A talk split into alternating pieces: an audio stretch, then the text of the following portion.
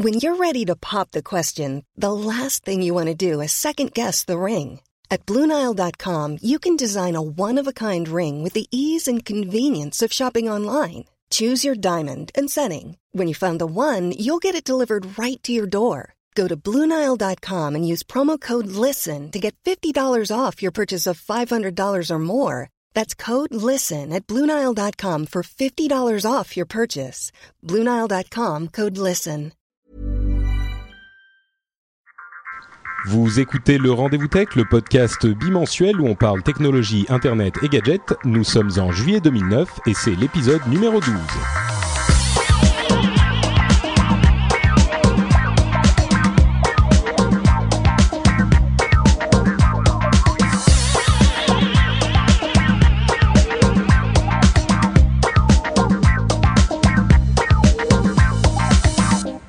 Bonjour à tous, je suis Patrick Béja et bienvenue sur le Rendez-vous Tech, le podcast euh, où on traite de toute l'actualité technologie, internet, gadgets. Aujourd'hui, on va avoir un programme chargé avec euh, Sony, le système Android pour téléphone, le New York Times et des histoires de terroristes euh, et aussi des grands classiques Amazon, Apple, Windows et toutes ces choses-là. Et comme toujours, j'ai avec moi des invités merveilleux pour m'aider à traiter de ces sujets. Euh, ce sont les deux, euh, les deux classiques qui sont là aujourd'hui. Yann et Jeff, vous allez bien les gars? Eh bien, écoute, ça va vachement bien. Hein, Il y a une hésitation, t'as essayé d'être poli et d'essayer de parler Jeff en premier. Bah parce qu'à chaque fois c'est toujours moi, donc du coup je me dis allez tiens, vas-y Jeff. Ah, on, t'entend pas Yann, tu es ton, niveau de son est descendu tout à coup. Ah d'accord, désolé. Donc non, je voulais laisser Jeff pour une fois euh, s'introduire en premier, mais euh, oh, encore un anglicisme, désolé. Mais euh, en tout cas, moi, je suis vachement content d'être là, comme d'habitude. Je suis vachement content de vous retrouver. Eh ben dites-moi, on commence sur les chapeaux de roue, on a perdu. Et merci Yann pour l'intention gentille, je vais le remplacer puisque manifestement il a disparu. Et en fait j'étais en train de finir ma salade et c'est pour ça que je ne pouvais pas dire oui Patrick tout va très bien euh, bonjour à tous, bonjour à toutes, et je vous reçois aujourd'hui de mon nouveau bureau à Palo Alto, où je suis super bien avec une grosse bande passante à moi tout seul. Bravo, pas mal. Ah, t'étais à, Palo Alto avant déjà ou pas encore? J'étais à Palo Alto, mais euh, j'étais juste à côté du, euh, de l'immeuble de Facebook, dans une start-up qui était à des copains à moi. Et puis là, je viens de déménager dans mes locaux à moi tout seul, dans le centre de Palo Alto, juste à côté de University Avenue, à côté de mon café préféré. Et donc, c'est super. Euh, Palo Alto, euh, la, la, la, ville euh, de la grande. de la, de, du grand parc Palo Alto Research Center où Xerox avait développé les premières interfaces graphiques. Voilà. Tout à fait. Et la souris. Petit cours d'histoire, interface graphique, souris et même réseau Ethernet. Voilà pour vous. Euh, alors, on a euh, évidemment un programme chargé, comme je vous le disais, et comme vous l'avez constaté dans cette intro, on est hyper euh, préparé et hyper professionnel. Je comprends pas pourquoi les gens disent que les podcasts c'est pas professionnel. Là, on était, franchement, on a fait la démonstration du contraire. Et on a aussi euh, la chat room qui est avec nous comme d'habitude euh, sur euh, le site Ustream comme toujours. Salut à vous la chat room. J'espère que vous allez bien et merci d'être là avec nous. Ça nous fait toujours super plaisir. Et on va se lancer immédiatement dans le programme de l'émission. Alors, premier sujet, le truc qu'on ne peut pas éviter. D'ailleurs, moi-même, j'avoue que je commence à en avoir un petit peu marre, donc on va pas passer deux heures dessus c'est euh, la mort de Michael Jackson, évidemment, dont on est tous euh, un petit peu tristes, et l'impact que ça a eu sur le web. Parce qu'en fait, moi, la raison pour laquelle je voulais en, parler, c'est que j'ai entendu un petit peu partout que le web n'a pas tenu à la mort de Michael Jackson et qu'il y avait tellement de trafic que tous les sites du, du monde, enfin, bon, j'exagère peut-être un peu, mais qu'une bonne partie des sites étaient surchargé, n'arrivait pas à, afficher les informations. Il y en avait qui étaient tombés, il y en avait qui étaient euh, euh, qui avaient explosé, enfin façon de parler. Euh, et moi, j'étais sur le net au moment où on a appris la mort de Michael Jackson. pendant les deux premières heures à peu près, j'étais sur Twitter, j'allais sur TMZ, j'allais sur CNN, MSNBC, etc et tous avaient l'air de tenir vachement bien. Quoi. Twitter n'a pas fait de fail whale, TMZ a tenu alors qu'il était la source vers laquelle tout le monde allait. Euh, et, donc, j'étais un petit peu étonné qu'on ait ces, ces, impressions. Vous, vous avez, vous en avez entendu parler? Vous étiez sur le web à ce moment-là ben moi, comme beaucoup de monde, j'ai euh, j'ai appris euh, tout ça via Twitter et effectivement, j'ai eu exactement le même euh, le même feedback que toi, c'est-à-dire que je suis allé sur plusieurs sites, tous les sites ont fonctionné sans aucun problème. Et que ce soit sur Google News, sur TMZ, etc. Ce que j'ai remarqué, par contre, parce que j'ai entendu ici et là, par contre, c'est que il y a beaucoup de sites qui ont considéré toutes ces connexions simultanées comme une attaque, comme vraiment une tentative d'intrusion sur les systèmes. Et donc du coup, euh, ben, en fait, c'est-à-dire qu'il y avait plusieurs personnes qui, euh, voilà, qui se connectaient simultanément, et donc ils n'arrivaient pas à accéder au site. Mais c'est pas parce que le site est tombé, c'est juste parce qu'il a, il a vu un tel flux arriver que il a considéré ça comme une attaque, quoi. Donc c'est pour ça que le, site est tombé. Enfin, il n'est pas tombé, mais la page n'était pas accessible pour ces personnes-là. Donc, euh, donc voilà quoi. Mais sinon, non, j'ai pas, j'ai pas entendu vraiment de, de site qui soit tombé. Donc c'est vrai que ça me surprend assez quoi. Et Jeff, toi peut-être. Oui, il y a eu quelques lenteurs, euh, que ce soit sur les sites américains type euh, News, euh, Twitter. Bon, Google a a publié qu'ils n'avaient jamais vu une, une telle masse de, de search sur aussi concentré donc sur Michael Jackson, Michael Jackson death, etc. Et on voit les le pic de trafic sur ces mots clés, euh, c'est incroyable. Et aussi le truc notable, c'est que ça a été le la plus grosse euh, recherche du monde du euh, mobile. Donc, euh, ils ont eu des, des searches qui venaient de, des téléphones portables tels qu'ils ont qu'ils n'en ont jamais vu. Ouais. ouais. et pourtant, malgré tout ça, ce qui est intéressant de noter, c'est que justement tout a tenu. Donc, moi, je comprends pas très bien. C'était un peu lent, c'est vrai, comme vous le disiez. Il y avait certains sites qui mettaient un moment à s'afficher, mais enfin, ouais.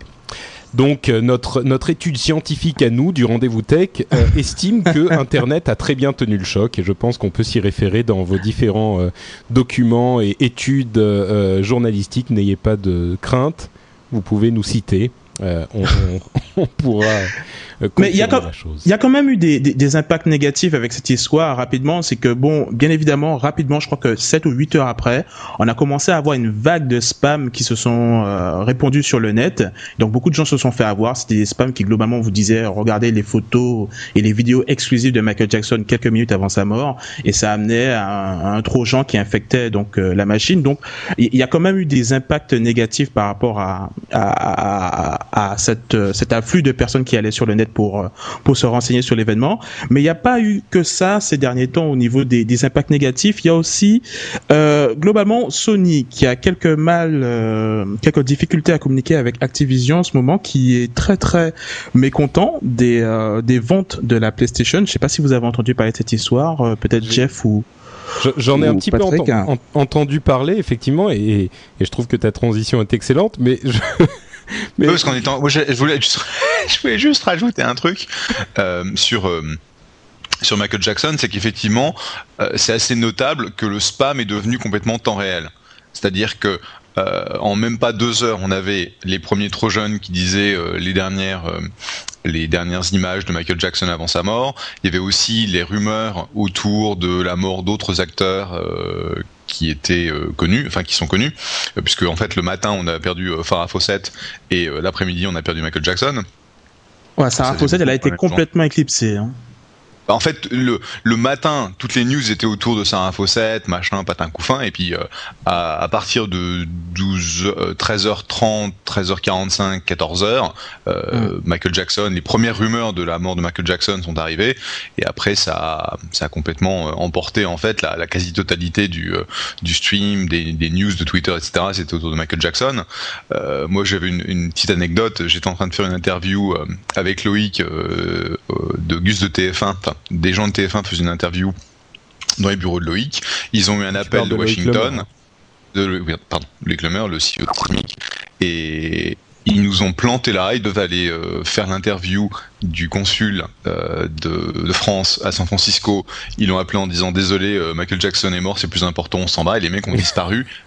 Mais là, sur la, en, en 5 minutes, les mecs avaient, avaient, avaient quitté ah ouais. les bureaux. Euh, parce qu'il fallait qu'ils montent dans le premier avion de manière à aller filmer euh, la, bah, la maison de Michael Jackson en live. Quoi. Ouais. Bon, c'est un petit peu déprimant cette histoire. Passons à autre chose.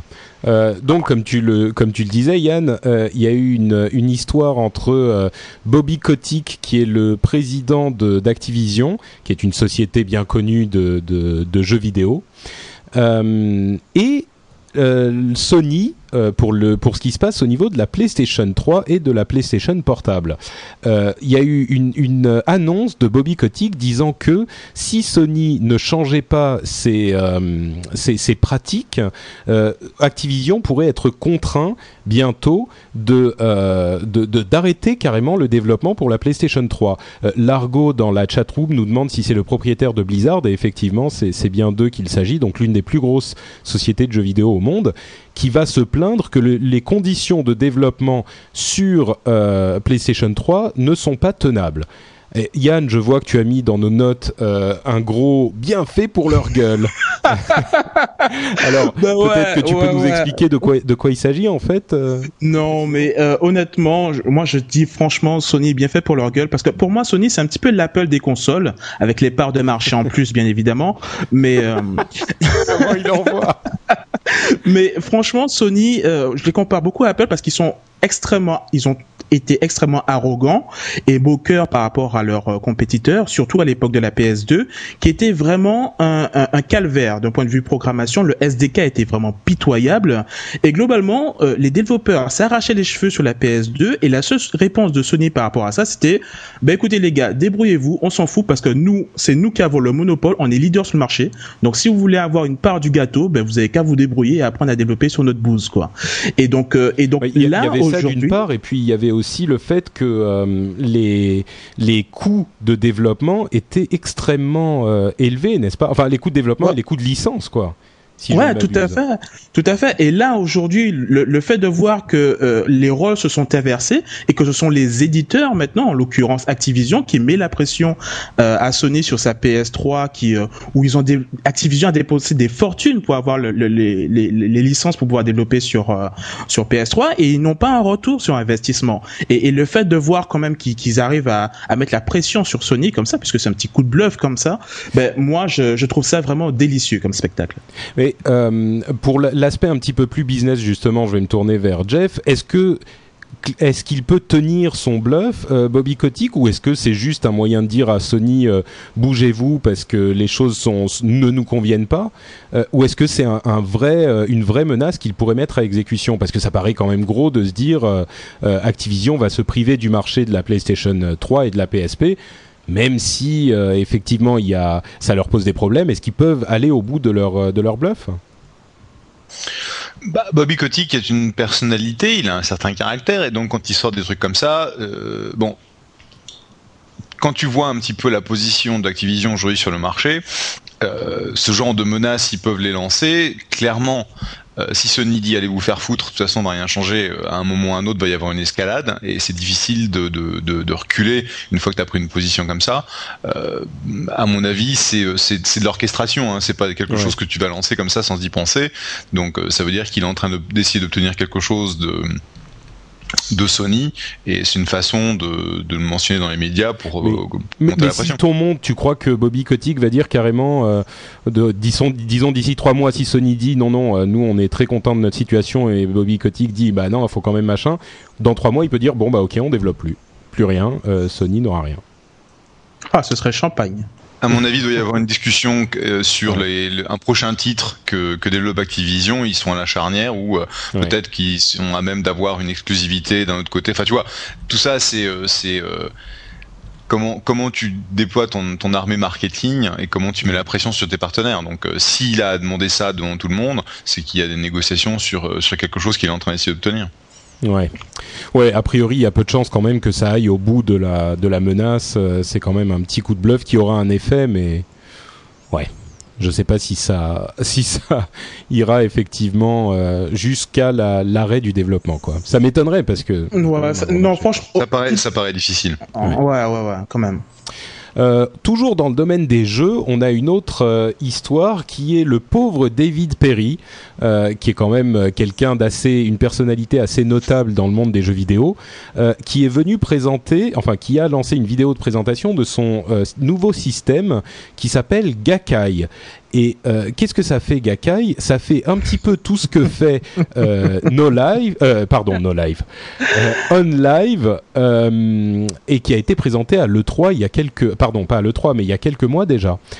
Mhm. Et déjà, on avait entendu parler de, de David Perry euh, qui disait euh, oui, oui, non, mais nous, on développe un truc pareil et on n'était pas prêt à le présenter, mais euh, bon, du coup, maintenant, on va être obligé de dire des trucs. Il était tout penaud parce qu'il fait un petit peu la même chose. Pour ceux qui n'auraient pas écouté les émissions précédentes, On Live et donc Gakai et même Otoy, qui est un autre outil de ce type, permet de faire tourner un, un jeu dans un, sur un serveur qui est loin de vous et euh, vous contrôlez ce jeu avec une manette qui envoie les instructions jusqu'à ce serveur et le serveur vous envoie uniquement l'image. Donc la- l'avantage euh, théorique, c'est que ça vous permet, euh, ça vous permet de faire tourner sur la machine la plus simple, en tout cas de jouer sur la machine la plus simple, un jeu extrêmement complexe et extrêmement euh, difficile à mettre en, en, enfin qui demanderait beaucoup de puissance de calcul. On avait évoqué la chose et Yann nous parle de de, OnLive comme d'un rêve impossible depuis un certain temps. J'ai Euh, pas dit ça. Hein. j'ai pas dit ça. Euh, Aujourd'hui, moi, ce que je dis, c'est que, enfin, euh, j'ai l'impression que c'est- un effet de mode. Tout le monde se met à sortir son service de de jeux en streaming, en live, au Tol, Gakai. euh, Ils sont so- ils sont tous en train d'en sortir un. Pourtant, personne n'a répondu aux mêmes questions qui reviennent encore et encore concernant ces technologies. Euh, ils n'ont jamais répondu à la- aux problématiques de comment un utilisateur va faire pour uploader ses modes, comment il va faire pour uploader ses maps. Alors, Euh, je vous ai là- entendu dans ton, dans ton podcast Bande de Noobs discuter de la chose, et la première chose Ah. à laquelle vous avez sauté, c'était euh, alors les modes et les maps et les machins, et comment on va faire. Le, c'est pas à ce genre de personnes qu'il s'adresse. On parle de. de Ah d'accord, donc euh, joueurs, il s'adresse à euh, personne en fait. Donc non mais tu, tu euh, par exemple, est-ce que tu crois qu'il faut absolument euh, uploader des mobs et des, des modes et des maps euh, sur un jeu Xbox pour qu'il soit pour qu'il rencontre le succès? Non, bien sûr que non. Et d'autre part, euh, enfin bon, ne refaisons pas toute la toute la toute la hum, le débat sur le produit en Ouais. lui-même. Moi, je pense qu'il aura une certaine application et que ça marchera pour un certain type de jeu, pas les plus rapides évidemment, mais pour un certain type de jeu. Mais tous les il faut des réflexes. mais une bonne euh, partie, quand non, même. on est d'accord, on est d'accord. Mais de- la question que je voulais te poser, en fait, c'est euh, ça ne te convainc pas du tout le fait qu'il y ait plusieurs euh, sociétés différentes qui présentent ce type de projet. Tu penses pas que la technologie est envisageable dans certains cas? Et, et Et- tu penses que les gens qui investissent là-dedans sont tous en train de jeter de l'argent par les fenêtres, quoi? Écoute, Patrick, j'ai fait une petite recherche rapidement euh, aujourd'hui sur le net par rapport à, à, à ça. Euh, j'ai j'ai cherché le nombre d'utilisateurs au monde qui étaient connectés à Internet, le nombre de, de le pourcentage de, de, de terriens qui sont connectés à Internet. Euh, D'après le site Internet euh, WorldStat, je mettrai le lien si tu veux, on, est 24% sur Terre à être équipé d'une connexion Internet, tout type de connexion confondue, hein, euh, de la connexion la plus pourrie à la fibre optique.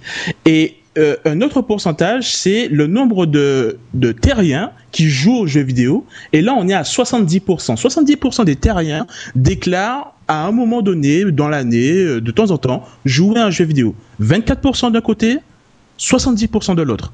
Comment veux-tu qu'un service comme OnLive Autoy puisse répondre à ces 70% alors qu'il y en a que 24 qui sont connectés euh, à Internet et encore dans les 24, je, je, je compte les gens qui ont une connexion complètement pourrie. Hein, donc, Disons euh, que 70% de, euh, de tes 24%, on tombe à peu près à, je sais pas, 800, 700 ou 800 millions. Euh, ça fait quand même un marché intéressant à, à, à essayer de, de récupérer. euh, 800 millions de personnes sur Terre. C'est pas Oui, mais- non plus. Oui, et c'est pour ça que je dis que je ne dis pas que ce truc-là n'a pas d'avenir. Je dis simplement que ça ne peut pas remplacer à, à, à court, moyen et même long terme les consoles de salon. Quand tu regardes les démos se- techniques, c'est pas possible. Non, mais je crois qu'on se trompe c'est un truc hein. concurrentiel. L'idée n'est pas Mais de ça cherche pas, ça cherche pas à les remplacer, je pense. Oui, c'est ça. Ah, ben quand on entend le, le discours, c'est oui, euh, c'est la solution. Après, il y aura plus de piratage, il y aura plus ceci, plus cela. Il le propose vraiment comme la solution qui va régler tous les soucis des consoles de salon et des, des problématiques qu'on a sur PC. Je En tout cas, c'est comme ça qu'ils le euh, tout- les, les- les arguments restent les mêmes. Donc, euh, à moins que Jeff Ouais, ait son je- mot à dire aussi. Oui, le mot à dire, c'est qu'aujourd'hui, personne ne développe des applications qui sont euh, ce que j'appellerais les méga broadband, donc euh, celles qui vont tirer parti d'une bande passante de 20 mégas, 30 mégas, voire euh, la bande passante de fibre optique, et que typiquement ce genre d'application où tu vas avoir le hosting de l'exécution de tout ce qui est computing et display en, sur des serveurs en remote, et la seule chose que tu vas faire passer sur la sur le réseau, c'est ton, ton display. En gros, c'est la, la, la vieille vieille technologie euh, X11 euh, remote, remote desktop qui date de. Ah, c'est vieux comme le monde ce truc-là. 1987, 88, ah. si je me rappelle bien. Eh bien, c'est juste les amateurs une, version euh, s'en souviendront, ouais. C'est oui, les, les, premiers terminaux X11 datent de ce moment-là, si je me rappelle bien. Euh, parce que j'étais petit, mais je travaillais déjà sur les terminaux X à l'époque. euh, et c'est juste une, une, mise en place aujourd'hui d'applications qui vont bouffer énormément de bandes passantes, mais c'est pas grave, parce que de toute façon, on va avoir la bande passante. Donc je pense que c'est une approche assez intéressante. Bon, je pense que ça, ça restera la saga du rendez-vous tech, et dans quelques années, quand on aura le résultat, on s'en souviendra encore. Euh, on se souviendra ah, je, vous le rappellerai, hein. ouais. je vous le rappellerai. Euh, autre petite euh, nouvelle qu'on a eue, c'est le retour d'une sorte de d'arlésienne euh, qui, qui, avait fait parler d'elle il y a environ un an, je crois. C'était une sorte de téléphone fabriqué par Dell. Dell faisait il y a très longtemps des, des PDA, à l'époque où c'était encore des PDA. Comment ils s'appelaient ces machins qui étaient un petit peu horribles les vous vous souvenez du nom des PDA Dell Axiom ou je sais plus. Euh, ah, euh, je me rappelle ah de la forme qui était complètement haineuse. Euh...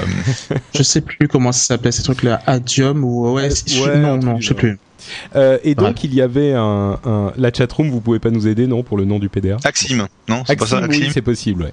Euh, enfin bref, donc il y avait des, des rumeurs comme euh, selon lesquelles Dell s'attaquerait au, au, voilà Axim confirme la la chatroom, euh, selon laquelle Dell s'attaquerait au marché du téléphone portable puisque aujourd'hui comme tout le monde le sait et particulièrement avec l'iPhone, les téléphones portables ne sont rien d'autre que des mini ordinateurs et les rumeurs avaient été retombées au bout de quelques mois. Eh bien, euh, il semblerait que le projet ait été ressorti des cartons, mais euh, sous un, jour un petit peu nouveau, parce que s'il utiliserait bien le système Android, donc le système d'exploitation pour mobile de Google, dont on a déjà eu l'occasion de parler, ça ne serait pas un téléphone portable, mais simplement euh, un objet, un, petit, un lecteur multimédia comme un iPod Touch, ou euh, bon, il en existe d'autres évidemment. Euh, ils appellent ça un mobile Internet device, donc un, gadget pour l'internet mobile. évidemment, la première chose à laquelle on pense, c'est la voix sur IP, donc un logiciel comme Skype qui permettrait de d'utiliser euh, également une sorte de pis-aller de communication téléphonique euh, de temps en temps, mais couplé à un réseau comme celui de, de, Free par exemple en, France, on pense à ça, ça pourrait euh, donner quelque chose d'intéressant. Dans la chatroom, S. Morak nous demande est-ce qu'il il sera en 3G Bah non, justement, ça sera pas du tout un téléphone, il n'aura aucune fonctionnalité téléphonique de réseau téléphonique il aurait juste une, une antenne euh, Wi-Fi qui, comme vous le savez, n'a rien à voir avec le réseau de SFR, euh, Orange ou Bouygues. Euh, ça laisse un petit peu perplexe quand même cette idée. C'est le retour du PDA. Est-ce qu'il y a une application bah, C'est un, un, iPod Touch quoi. C'est comme un iPod Touch. Ouais, voilà. Donc, mais pourquoi pourquoi faire ça? Et ne pas rajouter l'aspect téléphonique, c'est un choix bizarre. Moi, je le comprends pas.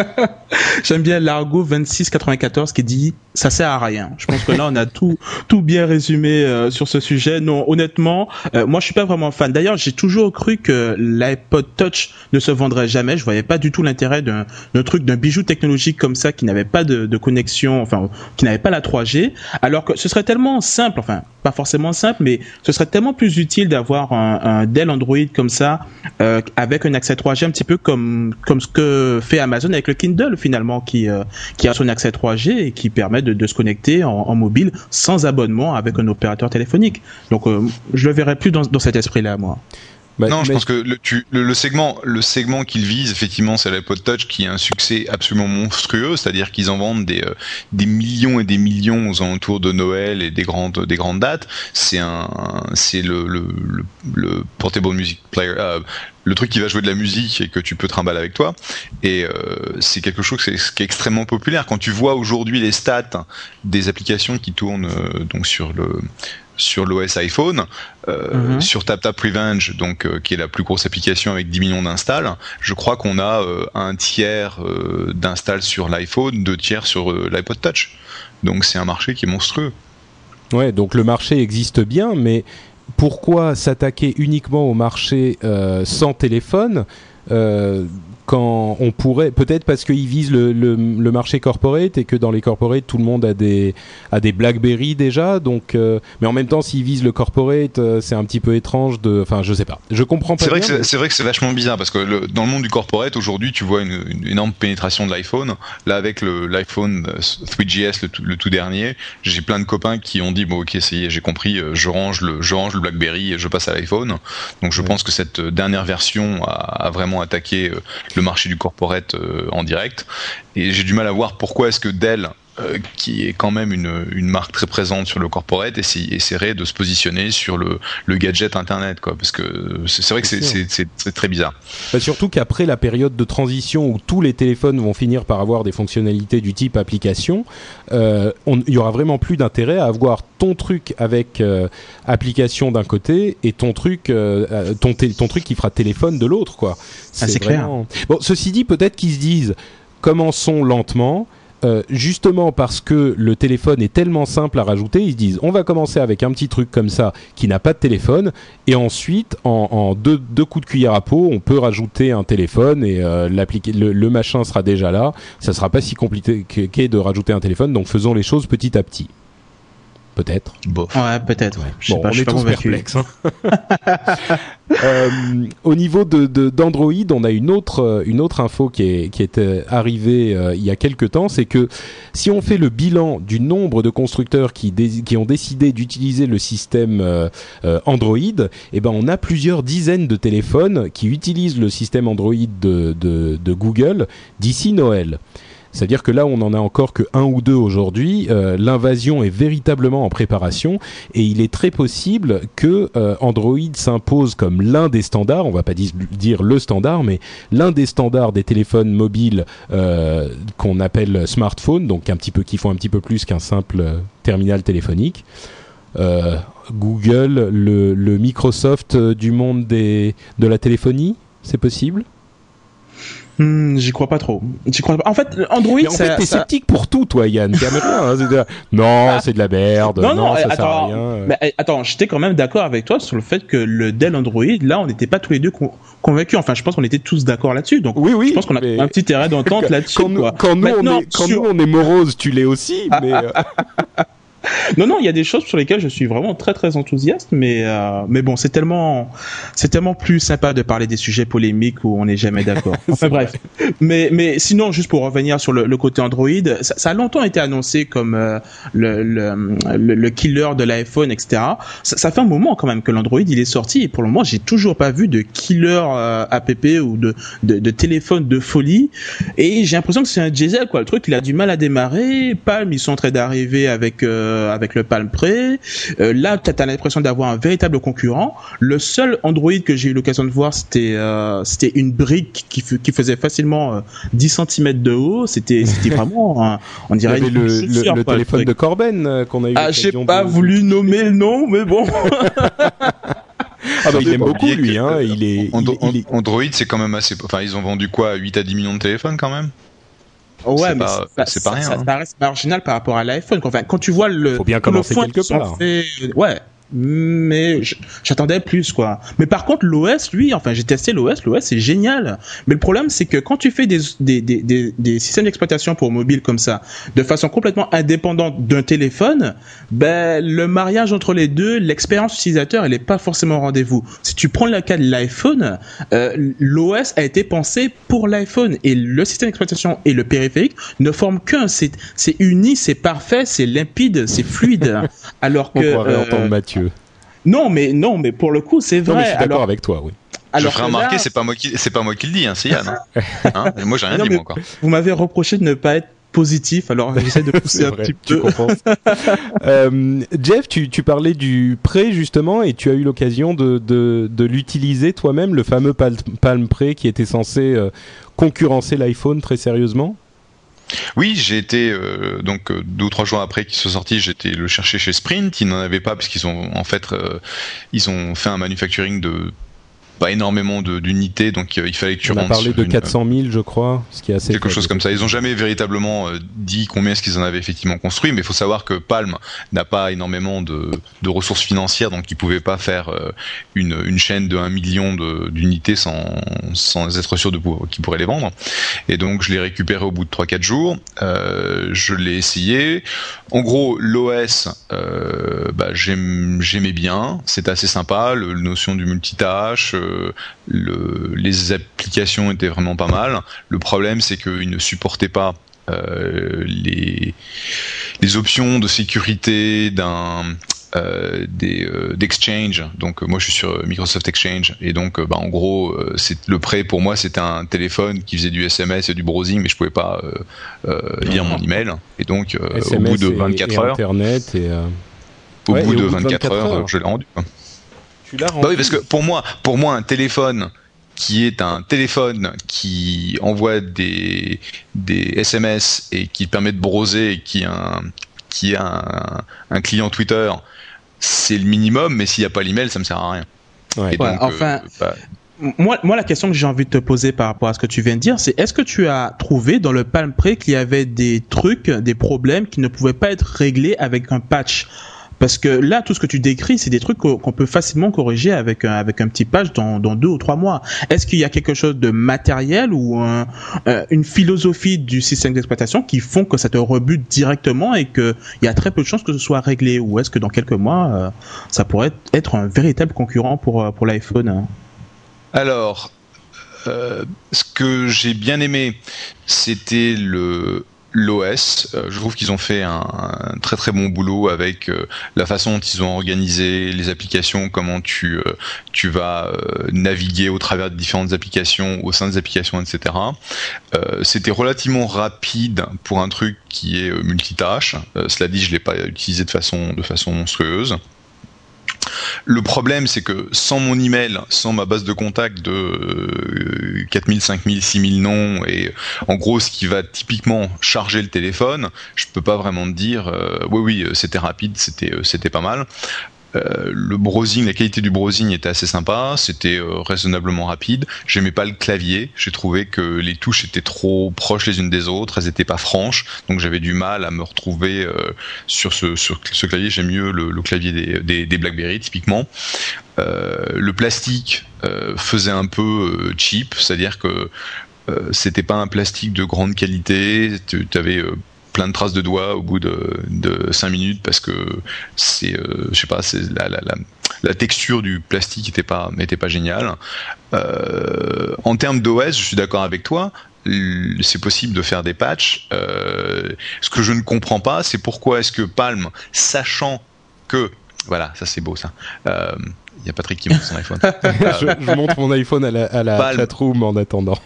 sachant que ils auraient ce problème avec le monde du corporate, parce qu'aujourd'hui, qui est-ce qui va se, se, précipiter sur le prêt? C'est les gens qui sont chez Sprint, puisqu'en fait, il y a le seul Sprint aux États-Unis euh, était le seul carrière qui avait euh, qui avait des, des, prêts. Et donc les gens qui sont dans la préhistoire chez Sprint ils se sont jetés sur le prêt parce que un, prêt, c'est un, c'est un, c'est un cadeau de Dieu pour eux. Tellement ils étaient, ils étaient. parce qu'il faut, il faut savoir que il faut savoir qu'aux États-Unis, euh, l'iPhone n'est disponible que chez AT&T et que chez AT&T, tout à fait. Voilà, et le euh, Sprint est un est un opérateur téléphonique qui n'a qui n'avait pas de téléphone intéressant hormis les le, le prêt qui vient de sortir, quoi. Ils avaient, en gros, c'était euh, si dans le monde du corporate, t'avais des BlackBerry. Donc mes copains qui sont chez Sprint, ils sont, ils sont en larmes à avoir un prêt parce qu'ils sont enfin, ils sont enfin dans en 2009 et ils sont contents, ils peuvent montrer leur téléphone. Mais je ne, je ne connais personne, sauf un ou deux copains euh, qui avaient besoin d'avoir les deux euh, ou les trois parce qu'ils travaillent dans le monde du mobile. Euh, je ne connais personne qui a switché d'un iPhone vers un prêt. Et le, le, dans le monde de l'entreprise, euh, l'immense majorité des gens sont sous Exchange, comme tu le dis. Donc s'il ne, il n'a pas, il ne tient pas Exchange. Ceci dit, il faut être honnête et dire que l'iPhone à l'origine ne gérait pas Exchange non plus.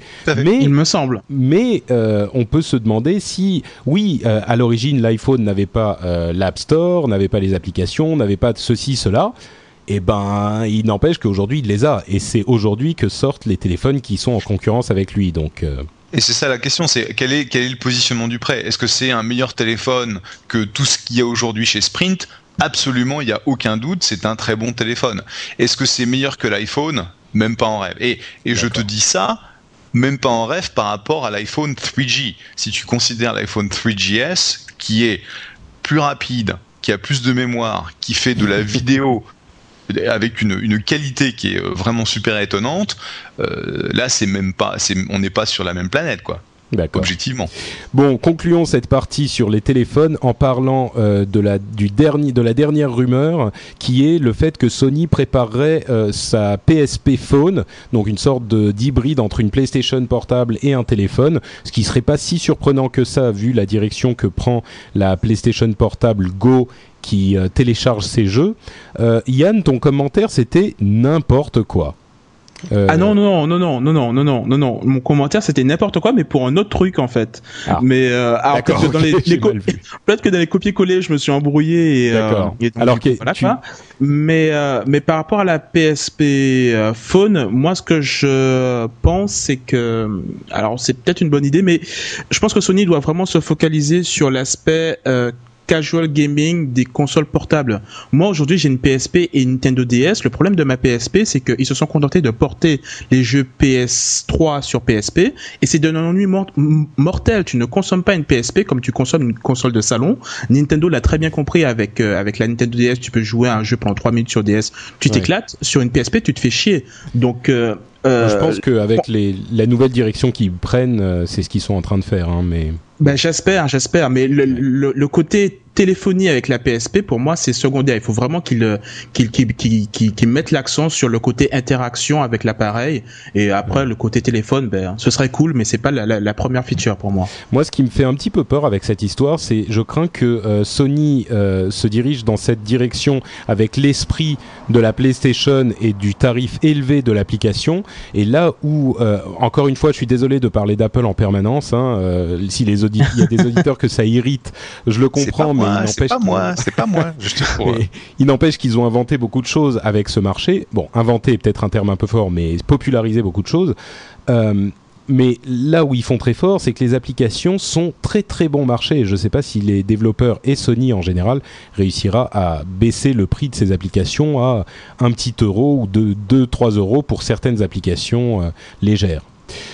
Bon allez, on, referme la page téléphone portable qui était quand même assez longue et on passe à notre ami Amazon qui a déposé un brevet pour mettre des pubs dans le Kindle. Alors le Kindle, on vous en a beaucoup parlé, c'est cette sorte de livre électronique qui est très populaire aux États-Unis. Et ce que ça voudrait dire, c'est que il y aurait sur les livres que vous lisez euh, des petits endroits où apparaîtraient des, des bandeaux publicitaires dans un livre. Euh, ça a fait hurler beaucoup de gens. Euh, le point positif, c'est que ça, ça, ça sait l'appareil en lui-même sait où vous êtes, donc il peut vous dire, par exemple, mettre en relation le livre que vous êtes en train de lire et l'endroit où vous êtes. Si vous êtes en train de lire un roman euh, andalou, par exemple, il vous conseille un resto espagnol qui est à côté, et si vous aviez envie de manger des tapas, ben, vous pouvez y aller, bon. Moi, franchement, j'ai une petite réaction épidermique à l'idée de me dire dans mon livre il y a euh, il y a une euh, une pub. Et euh, Marlock dans la dans la chatroom nous dit tu veux lire la page 254 achète des pizzas dell'arte ah. donc effectivement ça. Mais finalement, pourquoi pas? Et on pourrait imaginer des systèmes genre tu payes le livre et t'as pas de pub, t'as le livre gratuit et t'as des pubs dedans, ce genre de ouais, Ouais, bah, justement, c'est ça le truc, c'est que les. Ou alors, ou alors tu vas avoir le Kindle gratuit qui va être payé par les sponsors et ensuite tu vas consommer le livre euh, ou les différentes publications comme le New York Times, etc. Mais euh, aujourd'hui, au lieu de payer 399 ou 499 dollars pour un Kindle si tu pouvais l'avoir gratuitement, Qu'est-ce que tu dirais? Ah. Ah bah oui, Ah. effectivement, oui. Je sais Ah, pas, quand, quand, quand tu regardes euh, globalement, alors, à chaque fois je fais le relou de service, mais euh, c'est vraiment une, une tendance générale quoi. Tu regardes dans les jeux vidéo, t'as de plus en plus de pubs qui, qui, qui sont intégrés au jeu. Alors on te dit c'est pour l'immersion etc, mais l'empêche que c'est vrai. Tu regardes la Xbox 360 aujourd'hui, enfin Microsoft vient d'annoncer il y a quelques jours qu'ils vont intégrer pour les gens qui ont le compte Xbox Live, donc qui paient pour avoir accès au service Xbox Live, ils vont intégrer dans le dashboard directement de la publicité en disant encore que là c'est pour euh, ben, guider l'utilisateur et lui ramener plus d'informations et enrichir l'expérience utilisateur. Donc c'est vraiment un mouvement. On est passé d'un système où on, finançait les softs gratuits avec de la pub euh, et on, on enlevait la pub quand l'utilisateur payait à un système où l'utilisateur paye et en plus il se tape de la pub quoi. Donc euh, personnellement, si c'est vraiment ce qu'ils ont l'intention de faire avec la, le, le, le Kindle, Bon. je trouve ça abject. Ok, mais relou de service, euh, on a, il y a quand même un truc, un truc auquel tu réponds pas. C'est si jamais tu as le choix entre le Kindle à 400 euros, parce qu'on dit quand même que tout le monde dit que le problème euh, du Kindle, c'est qu'il est encore trop cher. Mais si on Ouais, dit droit au Kindle à 400 euros, ou alors le Kindle gratuit avec de la pub euh, dans certaines parties des livres, toi, ça te parle pas du tout le Kinder, le, le Kinder. Oh là là, des Kinder gratuits, ça serait un rêve. Kinder Surprise Alors, on Voilà. a trouvé un petit sponsor. Euh, oui, On a- le on a- Kinder gratuit, ça serait franchement. Euh, mais donc, euh, tu, tu, soit ça te parlerait pas du tout le Kindle gratuit s'il y a des pubs. Tu restes Ça- euh, droit ça- dans tes bottes, euh, c'est abject. Ça, ça, ça dépend de- du volume d'informations que je lis. Enfin, moi, comme tu, comme je l'avais déjà dit, je suis pas fan du Kindle, mais si effectivement j'étais, euh, je lisais euh, beaucoup sur Kindle, je prendrais la version payante, c'est-à-dire la version dépourvue de pub, parce que le, le Kindle, je le rappelle, hein, t'appuies sur un bouton pour changer de page, pour changer de page. Si toutes les 10, 10 pages, tu te, tu te payes une, euh, une pub sur Kindle justement ou n'importe quoi pour pouvoir passer à la page suivante. Franchement, c'est comme si tu regardais la télé. Tu commences à lire euh, un film et euh, et puis au bout de 10 pages, t'as une pub qui, qui reste là Eh avec ben, un timer de 30 secondes. C'est chiant. part-. D'une Donc, euh, part, euh, on peut, ça peut être une petite partie de la page en bas à droite ou ce genre de choses. Et d'autre part, l'analogie que tu fais est quand même parlante parce que c'est comme la télé. euh, la télé est quand même un, un système qui est plutôt, euh, qui marche plutôt pas mal et qui génère euh, pas mal d'argent et pas mal de plaisir chez les téléspectateurs. Donc, euh, ton, tu- en fait, ce que ça veut dire, c'est que tu es tout à fait pour ce système si Amazon veut se faire de l'argent. Comment il a retourné le truc comme, comme dit Jérôme dans la chatroom, on a l'habitude, si- imagine tu lis le, le New York Times ou euh, euh, un quelconque euh, hebdomadaire, le Figaro, le l'habitude Monde, de voir, le Nouvel Ouais, tu euh, l'habitude de voir mais- des, euh, des pubs, tu- donc euh, peux- in fine, ouais, tu peux- euh, la page. Tu peux tourner la page, alors que le Kindle c'est entièrement électronique. Donc Non, si mais il a attends, on sait- on sait pas, on sait pas comment ça va fonctionner. On a, là, on est en train de faire de la spéculation de haut vol. On, vrai, sait pas du vrai. tout. hein. Mais vrai, je crois que la, la raison pour laquelle les gens étaient, avaient une réaction un petit peu épidermique, c'était pas tellement pour les magazines, mais plutôt pour les livres en eux-mêmes. C'est-à-dire que pour un magazine encore, on s'en fout. New York Times, machin, il y a pas de souci. Si dans euh, ton dernier euh, Jane Austen, euh, tu es, tu es envahi par euh, des pubs pour de l'huile euh, solaire et euh, ce genre de choses, bon, effectivement. c'est un petit peu plus gênant. Bon, ce sont les spéculations. Il y a une, une autre histoire qui a fait vibrer Internet ces deux dernières semaines et même cette dernière semaine. C'est la question de Pirate Bay qui aurait été vendu à une société qui s'appelle Global Gaming Factory pour euh, presque 8 millions de dollars. C'est une histoire super bizarre. Euh, et Yann, comme t'aimes les histoires bizarres, je vais peut-être euh, te laisser nous en parler. Ah, écoute, euh, pour tout te dire, j'ai pas complètement suivi cette Ah, histoire-là. Je vais peut-être passer le relais à, à Jeff s'il en a entendu Non, parler. J'ai deux trois trucs à dire, mais pas grand-chose quoi en fait sur cette celle-là. Non, bah, je vais euh, non, c'est en Europe Donc- ce truc, euh, moi je connais Ouais. pas. non, j'ai Ouais. vu, j'ai vu le, C'est- j'ai vu la news, mais j'ai pas. euh, Ouais. Bah en fait, bah c'est simplement ce que j'ai dit. En fait, ce qui est su- surprenant, c'est que euh, le Pirate Bay, qui est euh, le la société, enfin le site web de partage de fichiers souvent illégaux, qui était en procès et qui a été condamné il y a quelques semaines à peine, a annoncé qu'ils avaient vendu le site à une société. Et il y a plusieurs questions qui qui se lèvent à ce moment-là. La première étant ils se sont évertués à montrer pendant leur procès qu'il n'y avait pas une personne responsable, que The Pirate Bay n'appartenait à personne, qu'il gérait ça de manière complètement collégiale et euh, anarchique. Et tout à coup, là, quand il faut le vendre, eh ben, on peut le, vendre. Ensuite, il y a le fait que c'est un petit peu une, trahison euh, de leurs fans parce que ils étaient les champions de la gratuité et de du combat contre le système et là tout à coup ils le vendent et euh, encore la, dernière controverse c'est que euh, il y a un, un, un, une interrogation sur ce que va devenir ce site. Les propriétaires, enfin les fondateurs assurent que rien ne va changer, mais euh, la société qui a acquis le site a commencé à parler et à dire il faut trouver un nouveau business model qui réussisse à rémunérer à la fois les ayants droit et on veut même essayer de rémunérer les gens qui téléchargent. Enfin, c'est pas non plus hyper inquiétant encore aujourd'hui, mais c'est suffisamment euh, euh, un langage suffisamment corporate pour qu'on se pose des questions. Quoi. Il y a visiblement un petit changement de direction, euh, et, et c'est surtout important parce que c'était tellement emblématique comme euh, symbole de Pirate Bay que euh, là, du coup, on sait plus très bien où on va. À côté de ça, euh, les fondateurs, les fameux fondateurs suédois de, de Pirate Bay, euh, ont commencé à lancer d'autres projets et nous, notamment euh, The Video Bay Torrent, qui est un truc qui vous permet de faire du streaming à partir de torrent directement, qui est encore en bêta. Mais eux, ils assurent qu'ils ont d'autres choses dans les cartons et qu'ils vont pas s'arrêter. Et a priori, euh, il n'est pas impossible qu'ils essayent de se distancier de The Pirate Bay, qui est un petit peu en eau trouble vis-à-vis de la justice, et qu'ils se disent bon bah voilà, on refile le bébé, ils en font ce qu'ils veulent, et nous, euh, on va partir vers d'autres projets euh, un petit peu nettoyés du stigma de The Pirate Bay. Donc euh, voilà en Bah, gros, c'est euh, un peu, c'est un peu ce que Casa euh, avait fait et devenu Skype. Quand tu réfléchis bien.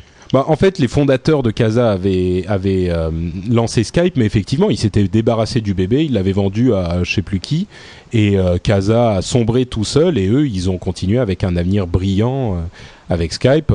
C'est tout à fait possible qu'ils soient dans la même, dans la même optique, quoi. Ouais. Ben, comme on parle justement de, de piratage, on peut pas parler de, de piratage sans mentionner une news assez intéressante, c'est la victoire de la RIAA.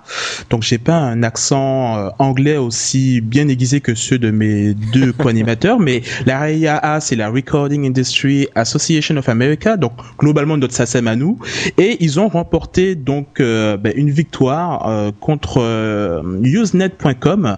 Donc Usenet.com c'est alors comment comment expliquer ça simplement? C'est globalement un, un, site qui permettait à des utilisateurs, moyennant finance, de se connecter à leur serveur pour télécharger du contenu illégalement, donc euh, via un protocole la- Usenet. Ouais, à- Hiring for your small business? If you're not looking for professionals on LinkedIn, you're looking in the wrong place. That's like looking for your car keys in a fish tank.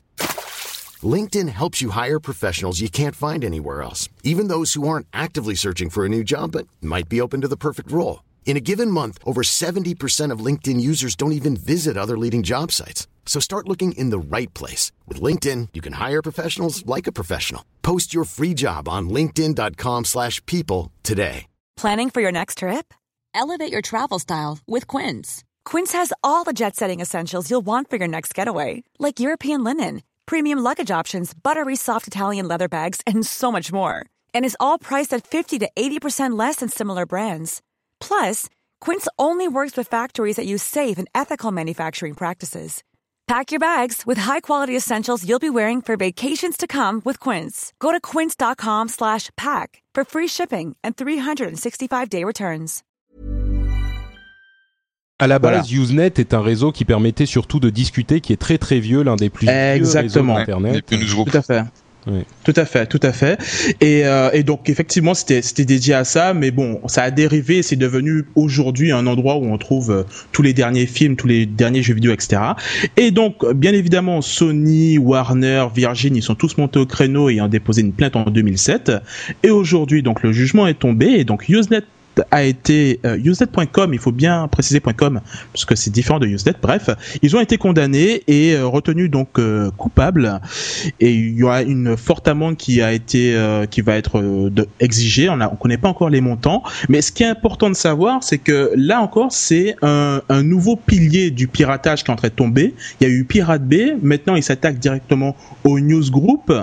Euh, alors pour le moment, c'est juste la société qui a été inquiétée. On n'attaque pas les, gens qui sont passés par ce service, donc euh, pour leur demander des remboursements, etc. C'est la société News euh, Usenet qui va qui va être inquiétée, qui va devoir payer l'amende. Mais c'est quand même inquiétant pour les gens qui piratent, bien évidemment, euh, de voir que finalement tous ces piliers sont en train de tomber. Et moi, la question que je me demande, c'est finalement, avec tous ces jugements en faveur de la RIAA, est-ce qu'ils vont pas finalement réussir à tous les faire tomber? Est-ce que demain, on n'aura pas un Internet complètement dépourvu de ces sites fournissant du, contenu illégal? Puisque aujourd'hui, malgré toutes ces nouvelles technologies qu'il qui y a, le problème, c'est qu'on a toujours un point central, on a toujours un serveur central que ces gens peuvent attaquer directement.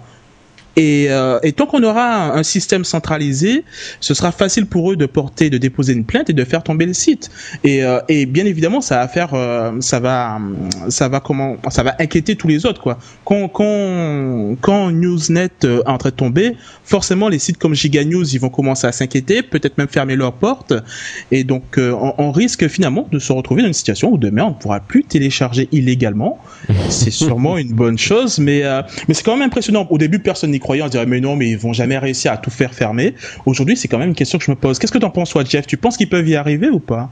À, faire fermer tous les sites comme ça?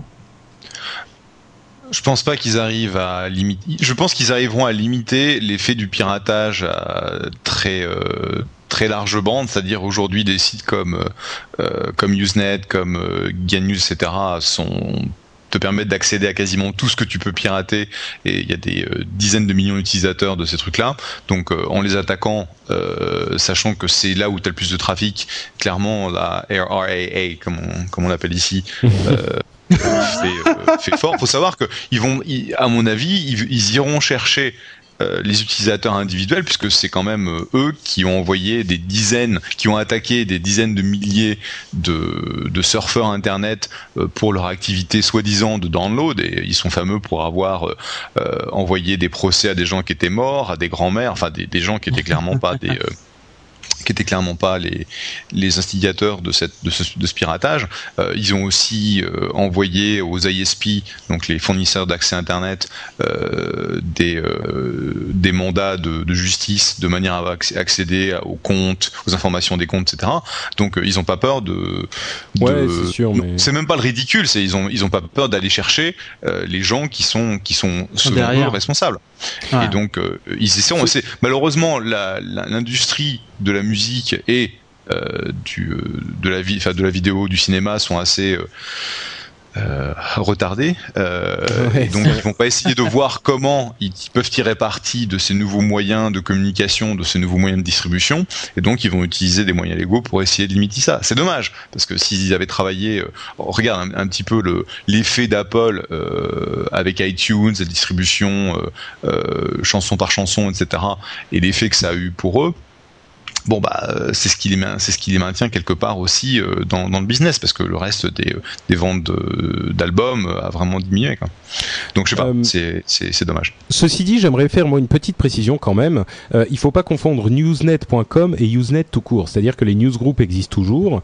Euh, là c'est le site en lui-même qui est tombé. Et il faut préciser que le site s'est très très mal défendu. Il y avait énormément de choses qu'ils n'ont pas fait au niveau légal pour se défendre. Il y a des, des preuves et des choses qu'on avait que les juges ont demandé qu'ils n'ont pas présentées. Enfin, ils se sont débrouillés un petit peu comme des manches. Et il n'est pas surprenant que le jugement ait été en leur défaveur dans ces conditions. Euh, encore une fois, il y a beaucoup de gens qui ont pleuré la fin de Usenet euh, et des newsgroups.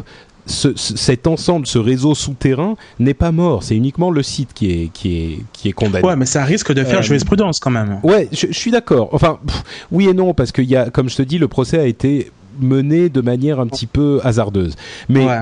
pour, pour prendre la question un peu plus large que tu posais, Yann, est-ce qu'ils vont finir par réussir à arrêter Le piratage, euh, je crois que plus d'une fois, on a eu la preuve que c'était pas possible et que plus il, euh, il, euh, il faisait fermer certains services, plus les pirates et les développeurs développaient des, des, des hum, systèmes encore plus difficiles à, à traquer. On va pas refaire toute l'histoire, mais il y a eu, euh, Hmm. euh, bon, on est passé de euh, Napster qui était centralisé à Casa, à Emu, enfin à Emule et Casa et ce genre de trucs qui étaient moins centralisés, à Pirate Bay, à BitTorrent, etc., etc. Et à chaque fois, c'est plus difficile. Moi, je pense pas qu'ils y arriveront, euh, mais bon, ça seul l'avenir nous le dira. Et une petite note entre parenthèses pour parler de Adopi 2 qui est qui va être représenté bientôt et euh, pour dire que ils n'ont tenu euh, aucun compte des recommandations du Conseil constitutionnel. Donc il y a fort à parier que la deuxième version de la loi ou la troisième, selon le, les comptes que vous faites,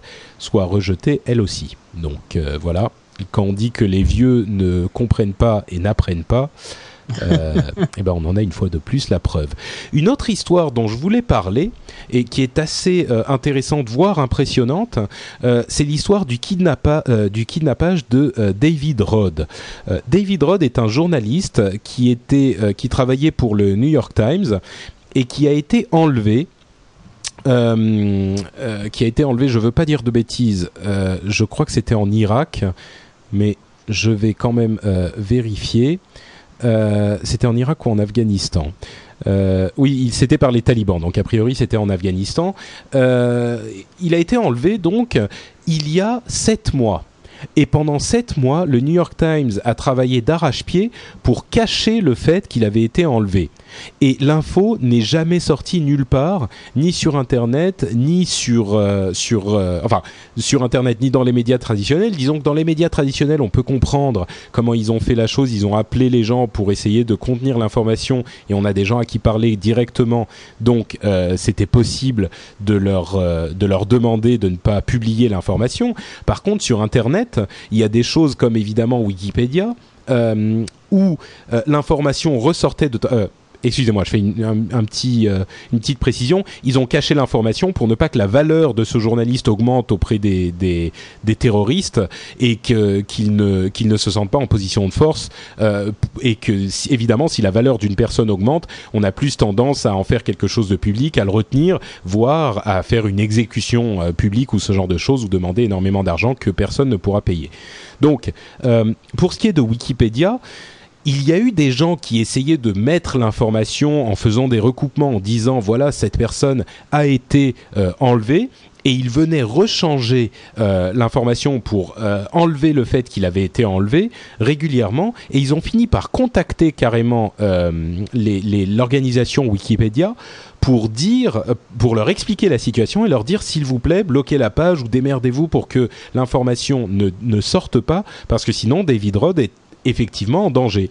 Et ils sont allés jusqu'à changer l'information euh, sur Wikipédia pour dire qu'ils euh, écrivaient des articles favorables à l'islam et ce genre de choses, vraiment pour essayer de le protéger au maximum euh, dans les médias. Alors, Évidemment, on est euh, terriblement partagé par rapport à ce genre de choses parce que on ne peut qu'être satisfait de la manière dont ça s'est passé puisqu'il a été relâché et que euh, bah, il est maintenant sain et sauf, certainement en partie grâce à ce contrôle de l'information. Mais d'un autre côté, on se dit si on a euh, changé volontairement les informations et manipulé les informations de Wikipédia. Là, c'était pour une bonne cause, mais euh, quid du jour où on aura quelque chose d'un petit peu plus, euh, d'un petit peu plus discutable? Euh, Évidemment, on va dire non si, jamais c'est quelque chose d'horrible, le gouvernement qui dit il faut faire ça comme ça parce que un tel a dit du mal du gouvernement et là il faut, il faut pas dire qu'on l'a arrêté. Évidemment, ça se, se produira pas, mais imaginons qu'ils veulent changer les informations sur un pays ennemi ou, enfin, évidemment, on peut imaginer énormément de dérives de ce genre-là. Moi, ça me laisse perplexe. Je suis content que David, que David Rhodes soit sain et sauf. Euh, vous, vous en pensez quoi, euh, tous les deux? Eh bien, en, ce qui me concerne, moi, je trouve que euh, Wikipédia, en même temps, c'est un outil qui est communautaire. Donc, c'est pas la première fois qu'on a des informations erronées sur Wikipédia. Donc, ça ne me dérange pas plus que ça. C'est pas comme si c'était, c'était voilà quoi, le lieu unique où la vérité était définie. Donc, qu'il est modifié pour pouvoir euh, permettre à, à, ce cher David Roth de s'en sortir, c'est c'est oui, mais là, c'est quand même Wikipédia, l'organisation en elle-même, qui a fait les, qui a imposé les modifications. C'est pas juste que les les utilisateurs y sont allés euh, par eux-mêmes. Oui, mais au final, c'est que moi, en tant qu'utilisateur lambda, j'ai envie de me renseigner sur ce gars-là, je vais trouver une information qui sera pas forcément juste parce que je suis sur Wikipédia. Donc, euh, hmm. donc tu t'attends pas à avoir quelque chose de 100% juste sur Wikipédia de toute façon. Exactement, ouais, tout à fait, voilà.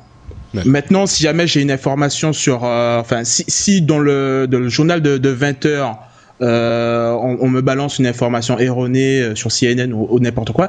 Là, c'est plus, c'est, c'est, différent. Sur le, sur le New York Times ou des trucs comme ça, je m'attends à ce qu'il y ait un certain nombre de contrôles qui sont effectués. Et là, ça me dérangerait plus. Mais sur Wikipédia, non, ça va. D'accord. Ouais, mais là, je, suis pas d'accord avec ta, ta, dichotomie parce que, en fait, ce sont des outils de démocratie et en fait, tu essaies de te poser la question de est-ce que tu peux altérer la démocratie d'un outil tel que Wikipédia quand tu vas faire face à des situations qui sont par, définition non démocratiques. Et je pense que même si je comprends pourquoi est-ce qu'ils l'ont fait, et je veux pas dire ah, attention, ils auraient pas dû le faire. Euh, je pense que là, ça a marché. Bon, bah tant mieux, il a été, il a été libéré je pense que si euh, les Gus, euh, enfin si jamais euh, ça arrive à quelqu'un d'autre qui n'a pas de relation directe avec Jimmy Wells, je pense que tu peux te brosser. Il n'y aura pas de, révisionnisme en quelque sorte de la vérité fait au niveau de Wikipédia ou en tout cas le travail qu'ils ont dû faire pour bloquer toutes ces éditions. Euh, je vois pas en fait la différence entre Wikipédia d'un côté et CNN et New York Times de l'autre, parce que justement ce sont des outils où le fait que tu puisses en tant que euh, contributeur aller modifier une page, être effectivement euh, euh, géré par des éditeurs, mais tu vas pouvoir modifier les pages de manière à, à, exprimer une certaine vérité. Euh, c'est un c'est un outil de démocratie donc euh, je pense que ça je veux pas dire qu'ils ont eu tort de le faire tant mieux il a été libéré mais euh, ça pose la question ça donne un énorme pouvoir en fait aux, aux gens qui sont sous qui ont Wikipédia en contrôle et c'est souvent ce qu'on a reproché à Jimmy Wells c'est que il va dire bah voilà les grands principes voilà pourquoi est-ce que c'est là et c'est un outil de démocratie et puis derrière tu vois il va il va mettre en place certains certaines éditions d'informations à, à à son sujet, à propos de ses copains, etc., qui sont toujours un peu, un peu limite, quoi. Bon, je vais laisser euh, les commentaires tels quels. Effectivement, moi je suis un petit peu perplexe, mais vous aurez eu un petit peu les deux avis. C'est euh, bien qu'on s'en tienne à ça euh, pour ce sujet. et là, je me tourne vers Yann qui veut nous parler un petit peu de Apple, sa société préférée. Je vais faire un petit peu mon, mon Mathieu Blanco. Euh. Non, mais en fait, ce qui se passe, euh, c'est des petits potins, euh, comme on les aime bien. C'est qu'Apple et Nvidia, apparemment, ils sont en train de se, se fâcher. Euh, pour la pour la petite histoire, Nvidia, en fait, Nvidia étant le, le fabricant de cartes graphiques qui équipe aujourd'hui la, la majorité les MacBooks. ouais, tout à fait. Nvidia équipe notamment avec la puce 9400 et 9600M, je crois. C'est c'est eux qui équipent la puce des MacBooks et c'est sûrement sûrement Jeff en, en, a une également dans son dans son MacBook flambant neuf. Tout à fait dans mon, dans mon nouveau Unibody tout neuf que je caresse. T'en es content T'en es content? Ah, c'est une magnifique, c'est une, une machine absolument magnifique avec une batterie monstrueuse. Enfin, moi je l'ai vu, euh, je l'ai vu durer à peu près 5h30, 6 heures en utilisation relativement intensive. Et c'est vrai que la, la carte Nvidia qui est en gros un, un, dual GPU où on va avoir la 9400 qui va être bon, un peu moins un peu moins de d'un peu moins grosse qualité euh, enfin d'un peu, d'un peu, moins bonne qualité, mais qui va avoir une grande longévité au niveau batterie, ou la 9600M qui va avoir une qualité de graphique monstrueuse, mais qui va avoir une, qui va avoir un hit sur la, batterie, c'est une très très bonne combinaison. Et euh, objectivement, euh, quand dans Chatwrath t'es à, 600, à 60 fps, tu es content. 600 FPS dans World of Warcraft. Enfin, non, Dalaran, Dalaran, qu'est-ce que je raconte même pas. Euh, à, à, 600 FPS 60 FPS. Ah, d'accord. 60. Ok. Ok, donc euh, globalement, ce qui se passe, c'est que euh, Nvidia a envoyé donc un, un nouveau contrat, euh, un nouveau contrat pour euh, des, à, des renouveler, projets à, à, renouveler finalement avec euh, avec Apple. Et Apple a jugé un petit peu les les démos qui ont été mis dans ce contrat comme étant plutôt arrogants, vantards, on dira l'arroseur arrosé. Et, et, et finalement, Apple a, a répondu de façon assez virulente à Nvidia en leur disant globalement, bah écoutez, euh, puisque c'est comme ça, on s'en reparle dans trois ans, et on verra si vous existez encore. Donc apparemment c'est c'est quand même la, guerre froide entre eux c'est encore du domaine de la rumeur. On n'a pas vu les documents et tout, mais apparemment c'est il y a, déjà des, des, frictions qui existent depuis l'affaire de la puce 8600M qui aurait provoqué des distorsions d'image dans les précédents produits d'Apple qu'avait équipé Nvidia. Et donc là encore, il y a un problème de communication entre les deux constructeurs et ça laisse penser que d'ici quelques temps, euh, Apple pourrait vraisemblablement abandonner les chipsets d'NVIDIA pour se tourner vers ceux d'Intel. Euh, et donc ça, ça pourrait arriver incessamment sous peu. Et, euh, moi personnellement, je...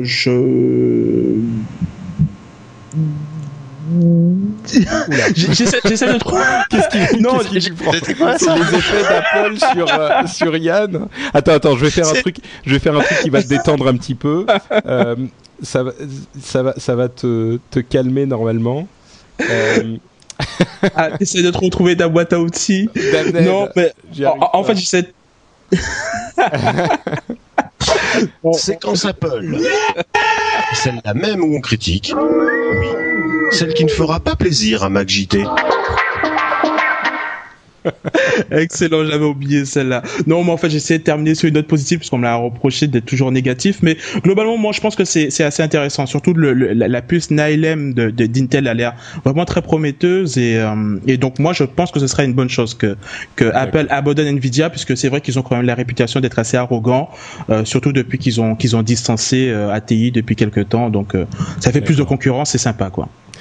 Ok, euh, bah on va laisser cette info là. Moi, je trouve ça marrant les histoires de potins, genre euh, euh, oui, bah on se retrouvera dans trois ans si vous existez encore. bon, ouais, c'est balèze quand même.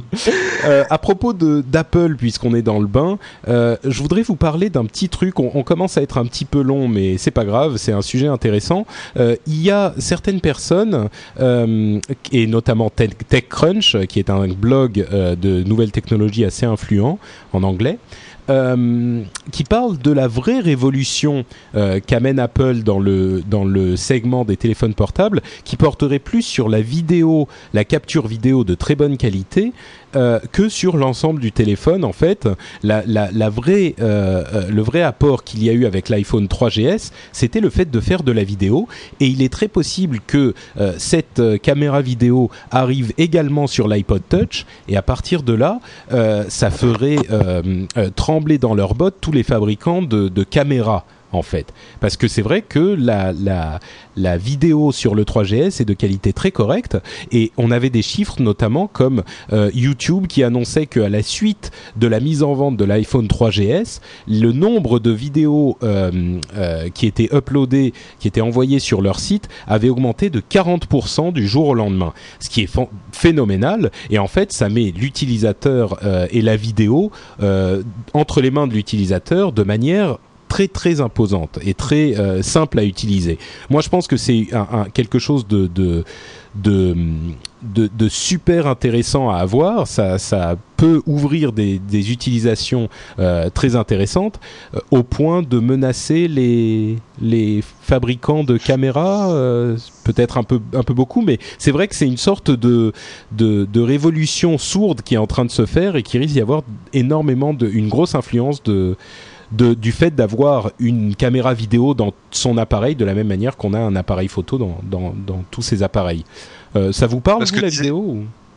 Oui, parce que disait Paris Lemon, donc euh, euh, le, le c'est le compte Twitter euh, de MJ Sigler, le, le, writer de TechCrunch qui a écrit ça.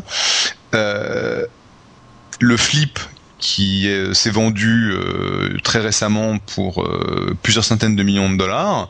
En gros, pour moi, ils ont fait le leur flip, exit. Un, le, le, flip, c'est un, une mini caméra, euh, enfin une caméra, petite caméra qui était de très bonne qualité et qui a eu un gros succès dans les milieux tech et qui permettait de faire un upload assez assez simple où tu la plugues en USB et ça part ça part sur YouTube.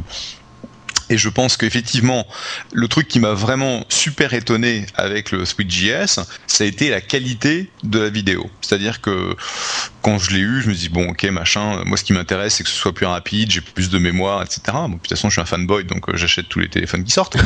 et, euh, et donc, quand j'ai essayé la vidéo, euh, j'ai été vraiment bluffé par la qualité effectivement, le fait qu'une fois que tu finis ta vidéo, tu peux l'uploader directement sur, sur YouTube d'un clic, c'est super pratique. ça encode, ça balance, etc. Au bout de une minute, deux minutes, trois minutes, c'est fait et euh, ça simplifie de façon monstrueuse tout le processus parce que le problème bien souvent c'est de dire bon ok je prends ma vidéo il faut que je la mette sur mon PC il faut que je l'encode il faut que je la balance il faut que je mette non tout ça c'est fait en en un écran et un clic et donc ça m'étonne pas du tout euh, que au bout de quelques jours YouTube est reporté qu'ils ont vu une augmentation des uploads euh, qui, est, qui est monstrueuse. À leur niveau, c'est YouTube quand même, donc euh, c'est quelque chose qui est vraiment significatif. Hein. Et c'est vrai que maintenant, je fais un peu plus de vidéos. Enfin, je, je pense à prendre, de, à prendre de la vidéo là où plus typiquement j'aurais pris des photos. Ouais.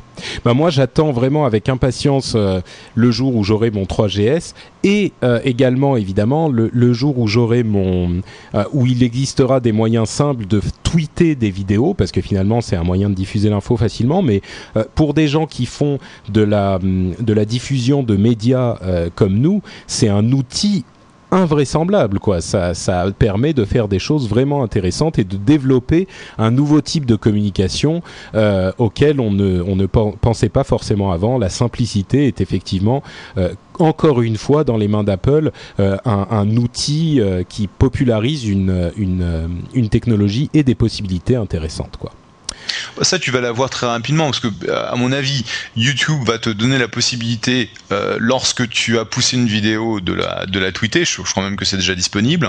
Tu vas avoir tu vas avoir des, des, des, des applis euh, genre euh, YFrog, euh, qui est l'application de Image Shack, qui est un énorme photo hoster qui, qui va faire ça aussi. Donc je pense que ton, ah bah, tous sont en train de se mettre à jour avec la vidéo. Hein. Tous les sites de, d'hébergement de photos sont en train de faire de la vidéo maintenant. Bien sûr. Et tu as aussi tweetvid.io, tweetvid.com qui sont deux compétiteurs euh, qui sont des tweeters de la vidéo. Bon, le problème c'est que c'est des petites startups qui ont euh, 3 francs 6 sous en funding et quand tu vas gérer de la vidéo, euh, bah, je peux te dire que ça coûte cher. C'est le même problème, ouais, c'est sûr. Et donc, euh, quand ils vont s'apercevoir que la moitié de leur coût, euh, très rapidement, c'est euh, de gérer la bande passante, enfin de payer pour la bande passante, et que plus ils ont de succès et plus ça coûte cher, ils vont faire, un, ils auront un gros oups moment. c'est sûr. Mais bon, enfin, tout ça pour dire, pardon, je te laisse finir. Mais en tout cas, c'est vrai que la, la révolution qui n'a pas été véritablement commentée, c'est le fait que maintenant, l'iPhone 3G, ce soit vraiment une caméra pour la, pour la vidéo qui est plus que, plus que raisonnable. C'est vraiment très très bon. Ouais. ouais.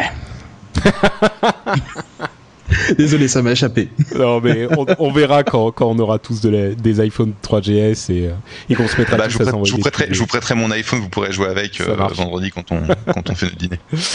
Euh, oh, je l'ai déjà vu le 3GS, hein. moi je l'aime beaucoup, j'ai un ami qui l'a. Enfin bref. Euh, le, la dernière chose avant de passer au quart d'heure Twitter que tout le monde attend, euh, c'est la précommande de Windows 7, une information importante euh, pour ceux qui voudront précommander Windows 7, c'est possible du 15 juillet au 14 août à seulement 49 euros pour la version euh, Home Premium, donc la version que tout le monde aura. Euh, sachez qu'il y en a seulement une quantité limitée, quelque chose comme 76 000 ce qui est une quantité parfaitement ridicule. Donc, euh, enfin, attendez que j'ai eu la mienne et après allez prendre la vôtre. voilà, on va dire ça comme ça. Euh, et Yann avait un commentaire euh, à, propos De, à propos de la de, de, de Snow Leopard, Leopard de Apple que je non non non mais en, fait le, truc qui à, part, à chaque fois qu'on parle des 49 euros que vont coûter Windows 7 t'as tous les fanboys d'Apple qui disent ouais mais Snow Leopard il va coûter 29 29 euros. Mais faut arrêter les gars. Snow Leopard c'est un service pack hein, c'est pas c'est un service pack. Le truc c'est pas un c'est pas un système d'exploitation. Donc euh, moi franchement ça me fait doucement rigoler quoi. Quand on essaie de comparer Windows 7 et Snow Leopard en, en termes de features et de de de de, de, de gap euh, de gap, de, de, de fossé qu'il y a entre Windows Vista et Windows 7 et, et Tiger et, et, et, Snow Leopard, il y a, c'est pas comparable quoi. Donc euh, non, franchement, je trouve que, c'est un, c'est un bon système. Hein. Je pense que si Mathieu était là, on aurait un débat interminable sur la nature euh, service packienne de Windows 7, mais là, on va. Ouais, moi j'allais dire, mais attends, Tiger et Leopard, ça marche très bien. Hein. T'as pas besoin de d'upgrader alors que si t'as Windows Vista, t'attends qu'une chose, c'est que Windows 7 ça sorte de manière Moi j'ai Windows Vista et j'en suis très content. Je sais qu'on n'est pas nombreux, mais moi j'en suis très content. Bah, moi j'en suis j'en suis très content aussi. Mais en, plus, ce qui, ce qui me désole, il y, a un truc. Hein, c'est juste le dernier truc que je vais rajouter, c'est que souvent les fanboys d'Apple disent ouais mais Mac, moi j'ai mon, mon Mac d'il y a d'il y a 4, 5, 6 ans, euh, tout fonctionne encore nickel dessus, euh, et j'ai pas besoin de changer de machine tout le temps. Ben aujourd'hui avec Snow Leopard, et ça ne fonctionne que sur les, les, les processeurs Intel, et adieu les, les PowerPC. Et je pense qu'il ah, faut quand même... les derniers PowerPC ont été vendus il y a 4 ans ou 5 ans ou un truc comme ça. Bah, écoute, moi j'en ai un, donc ça me fait chier. ça, ça m'embête vraiment de ne pas pouvoir avoir Snow Leopard, mais en, tout cas, je pense qu'il faut quand même euh, admettre quand même que c'est sympa qu'avec Windows 7, enfin que Microsoft s'engage quand même à garder la rétrocompatibilité et ne coupe pas comme ça avec euh, une génération de, de, processeurs. On a toujours une, une, rétrocompatibilité et ça c'est sympa quoi avec les systèmes de Microsoft. Donc voilà, c'est tout ce que je voulais rajouter. Moi, je vous coupe avec comme si, comme si tes babas vieilles d'il y a 4 ans pouvaient faire tourner euh, Windows Vista. Absolument, monsieur. Oui, tout à fait. N'importe quoi. j'ai même pas, j'ai même pas essayé de me grader ma pauvre, ma pauvre euh, euh, tablette PC X41 sous Windows Vista parce que je sais que ça marcherait pas. Bah, essaye et tu verras. J'ai essayé de lancer le jingle Twitter, mais j'y arrive pas. La minute, le quart d'heure, bon, ben la demi-heure Twitter. Voilà, on finit par y arriver. Donc, le quart d'heure Twitter. Une petite histoire encore de... de, de un, ah, Damned, je perds mes mots. Euh, des histoires marrantes euh, sur Twitter, un petit peu comme les, les les commérages entre Apple et Nvidia. Là, il y a des histoires magnifiques euh, sur Twitter entre Microsoft et Linux euh, qui s'aiment sur Twitter. Je ne sais pas si vous avez ah, vu cette histoire. C'est euh, en fait, il y a Microsoft qui a créé un compte officiel sur Twitter et Linux, le système d'exploitation concurrent, existait déjà avec, avec un compte sur Twitter. Et quand Twitter, enfin quand Microsoft est arrivé, Linux a dit a envoyé un tweet en disant euh, bonjour Microsoft, bienvenue sur Twitter et Microsoft qui répond euh, euh, merci Linux, ça fait plaisir d'être avec vous et c'est marrant parce que c'était également une histoire qui avait eu lieu entre Coca-Cola et Pepsi quelques semaines plus tôt. les gens de Yoon Mac avait, avait dit euh, ça serait marrant qu'ils se parlent sur Twitter, Pepsi et Coca, les, les frères ennemis. Euh, et Coca avait envoyé un message en disant euh, pareil, euh, bienvenue sur Twitter. Euh, on est, on vous envoie un bonjour, un salut respectueux mais concurrentiel. Et Pepsi avait répondu aussi. Et moi, ça me faisait marrer d'imaginer les gens, tu sais, dans le board, dans le, à, se dire merde, merde, merde. Est-ce qu'on doit répondre Est-ce qu'on doit pas répondre Comment ça va être pris On va avoir l'air de con si, si on répond pas, etc. Donc, parce que tu crois, parce que tu crois que les gens du board de Coca, ils savent ce que c'est que Twitter? Non, mais il y a bien le mec de, qui s'occupe du, du compte de, Coca, il a dû demander quand même aux relations presse ou aux. Qu'est-ce que je fais? Qu'est-ce que je fais? Bah, Ouais, c'est ça. tu penses pas qu'il Ouais, mais tu vois, typiquement, c'est là où c'est assez rigolo en fait. Euh, c'est que je suis pas sûr que ce soit pas un clampin qui soit en charge du compte et qui, en, qui y réponde et, il le fait pas forcément en se, en se projetant sur euh, bon bah voilà ce que ça veut dire pour la marque, voilà l'impact, etc. Parce que typiquement, quand tu rentres sur ces nouveaux médias, euh, c'est des gens qui sont un peu marginaux ou marginalisés par rapport à la, communication traditionnelle des boîtes euh, qui vont être en charge de ce genre de trucs. Euh, c'est un peu comme, je ne sais pas si vous avez vu cette, euh, cet incident sur le compte Twitter de Google Maps où le jour de la mort de Sarah Fawcett et de Michael Jackson, un mec a tweeté ouais, si vous êtes, si vous voulez vous changer les idées de des news de la mort de M, MG et, FF, regardez nos fonctionnalités autour de Google Maps machin. Et il a, il a balancé ça.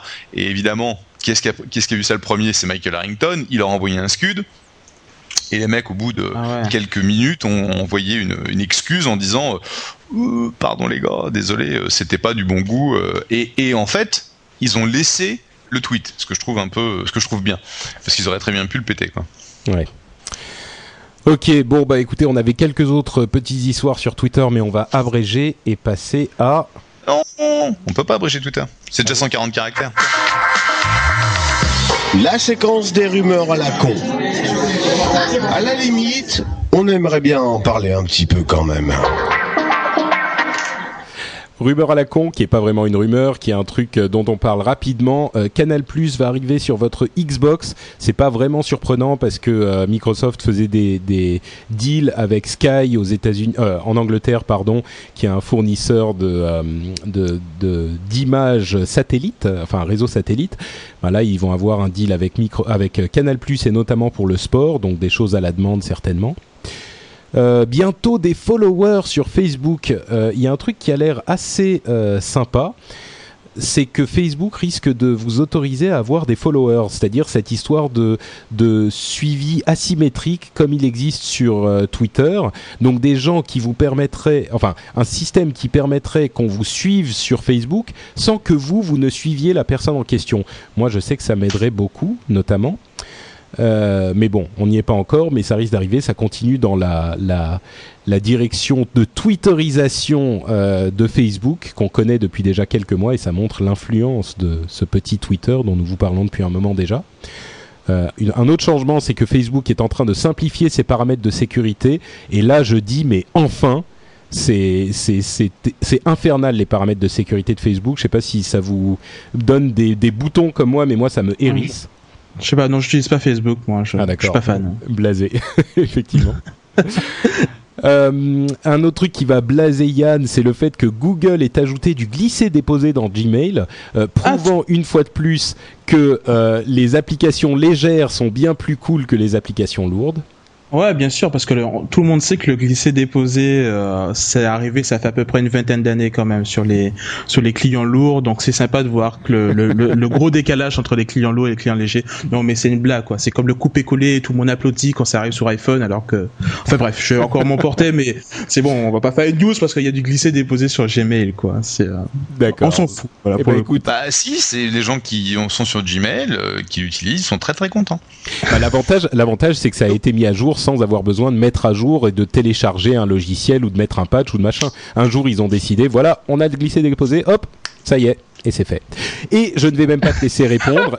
et je vais foncer vers C'est euh, bas, ça, c'est bas. la dernière nouvelle euh, de, euh, du jour, c'est le fait qu'il y a un chargeur universel qui a été euh, un accord qui a été signé entre les différents les différents constructeurs de téléphones portables. Euh, on en parlait il y a quelque temps déjà, mais cette fois ça a été décidé. En tout cas pour l'Europe, euh, vous aurez pour tous vos téléphones portables un seul chargeur qui sera identique pour tout le monde et qui s'utilisera avec du micro USB en fait. Et la grande nouveauté, c'est que même Apple a dit oui, qu'ils allaient le faire. Sauf Incroyable. que, sauf que, Ah, attention, quand même, quand même, quand même. c'est pas qu'ils vont, ils vont changer le dock, c'est pas qu'ils vont faire autre chose que leur dock universel qu'ils utilisent depuis longtemps.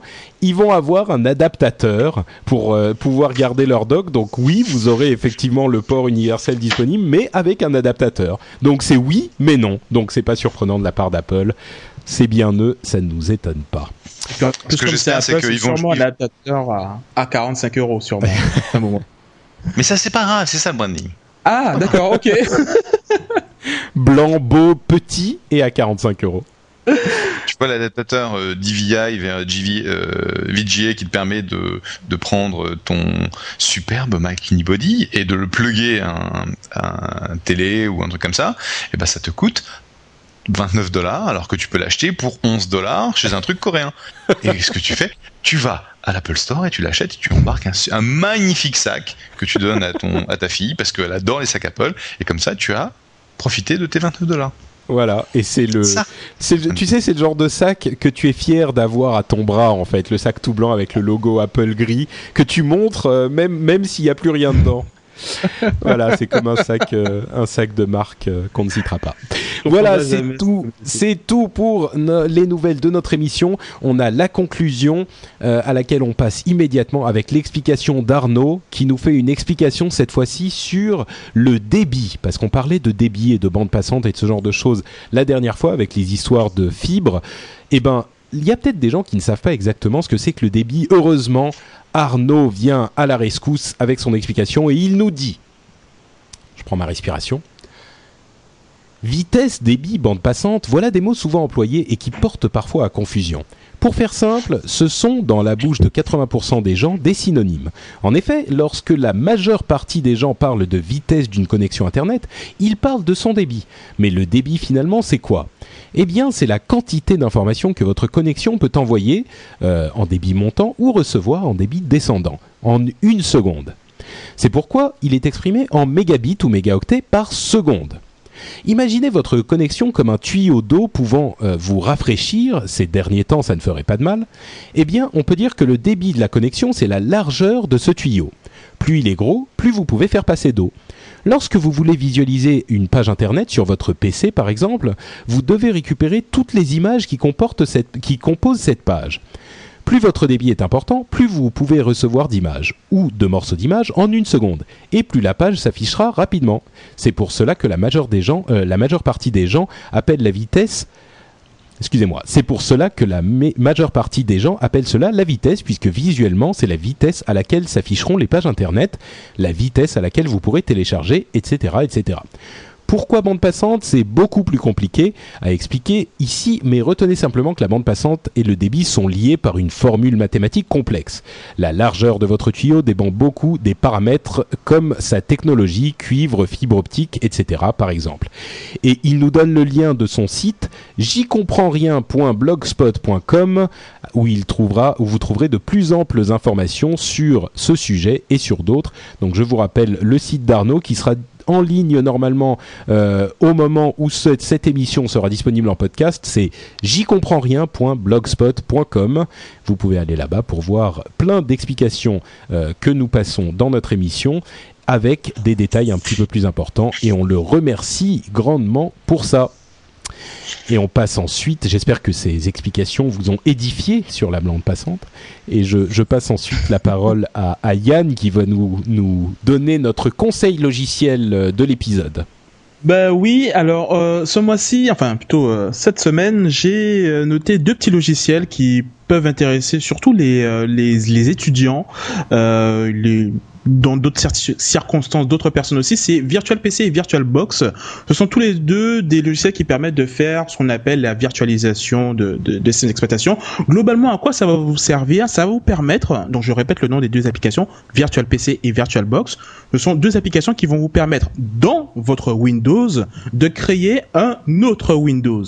Et ces deux Windows vont être complètement euh, indépendants et, euh, et vous allez pouvoir utiliser donc le, le Windows que vous avez créé dans Virtual PC ou VirtualBox tout plein de petites choses. Par exemple, si vous avez euh, un doute sur un logiciel, vous avez peur, par exemple, qu'il y ait un trojan, qu'il y ait un virus dedans, et que vous avez peur de foutre en l'air votre système d'exploitation, ben, vous créez donc ce Windows virtuel dans VirtualBox ou VirtualPC, et vous testez vos petits trucs à l'intérieur. Si tout se passe bien, ben, a priori, c'est bon. Si jamais le truc est déglingué, que votre système ne, ne, ne fonctionne plus, ben, ça vous permet comme ça de, de, de, tester différentes applications sans pour autant mettre en péril votre vrai système d'exploitation. Donc ça, c'est notre Florian dans la dans la chat room, notre Florian dit et si ça marche pas, il dit bah tu passes sur Mac. bah ouais, ouais, ouais. Enfin, sur Mac, il n'y a pas grand chose qui marche en même temps. Donc, euh, ça, c'est. c'est pas faux. Il y a peu de choses, mais bon, elles marchent, mais il n'y en a pas grand, beaucoup. Mais c'est quand même un peu compliqué comme système à mettre en place. Est-ce que c'est pour tout le monde ou. Euh non, honnêtement, c'est pas compliqué puisque vous, téléchargez l'application, vous faites suivant, suivant, suivant, suivant, et après, ben, quand vous voulez installer donc votre Windows à l'intérieur de Windows, vous mettez juste votre CD de Windows dans votre lecteur, comme si vous voulez l'installer, et, euh, vous faites suivant, suivant, suivant pour pouvoir installer le système. Donc, c'est assez simple. Et euh, l'autre chose qui, euh, qui est intéressante, c'est pour ça que je parlais surtout des, étudiants en informatique, c'est que souvent, ben, vous voulez, euh, on va vous donner des, des, des des, des exercices où vous allez avoir besoin de plusieurs ordinateurs, donc on va pas s'acheter, on va pas s'amuser à acheter plusieurs ordinateurs. Donc ça vous permet de créer virtuellement plusieurs ordinateurs comme ça euh, et les mettre en réseau et de tester différentes euh, choses entre ces différents ordinateurs virtuels que vous créez. Finalement, tu avais peut-être réseau. T'avais un petit peu raison. C'est un petit peu compliqué quand même. Mais euh, globalement, voilà. c'est super pour les étudiants en informatique, mais ma mère, elle va peut-être pas installer VirtualBox demain, quoi. Voilà, voilà. C'est surtout si vous avez peur de tester un truc sur votre vrai ordinateur, vous installez ça et vous êtes dans un environnement complètement clos et isolé et ça vous permet d'avoir une, petite sécurité quoi. Donc VirtualBox et Virtual PC, c'est gratuit et ça vous permet de faire ce genre de choses. Voilà. D'accord. Super. Ben, merci Yann. Et notre site fantastique euh, aujourd'hui, c'est dans ton chat. DTC, qui veut dire également d'autres choses, à ce qu'il paraît. Euh, dans ton chat, en fait, c'est l'ancien euh, Bash FR. Alors pour ceux qui ont parlé de de, de Usenet euh, tout à l'heure, là c'est un autre euh, grand papy euh, de l'internet qui s'appelle IRC, qui est un réseau de discussion, le réseau de discussion le plus vieux de l'histoire, où les gens discutent depuis euh, 20 ans. Et euh, le, le, site dans ton chat euh, permet aux utilisateurs de mettre des conversations amusantes euh, qu'ils ont vues ou qu'ils ont eues sur ce réseau. Et c'est une grande tradition quand on a un truc plutôt marrant d'aller le mettre là-bas. Donc il, il reste une collection énorme de, de, de de conversations comme ça, souvent super marrantes, et, et le, le site est hilarant, on peut y perdre des Ah, je me suis bien marré. C'était Ouais, vraiment marrant. Ouais. Ouais, il, y a des trucs euh, vraiment vraiment drôles, je vous le recommande. Euh, J'ai mis un exemple ici euh, qui, qui, qui m'avait fait marrer, euh, un exemple de, de conversation qui était Fab dit n'empêche je gère. hein. J'ai eu mon brevet, mon bac avec mention, mon code, mon permis, euh, tout du premier coup. J'ai jamais redoublé, j'ai été conçu pour réussir. Et sur ce, Kisa lui répond euh, comme si on t'avait démarré en mode sans échec en fait. C'est moche, mais ça marche.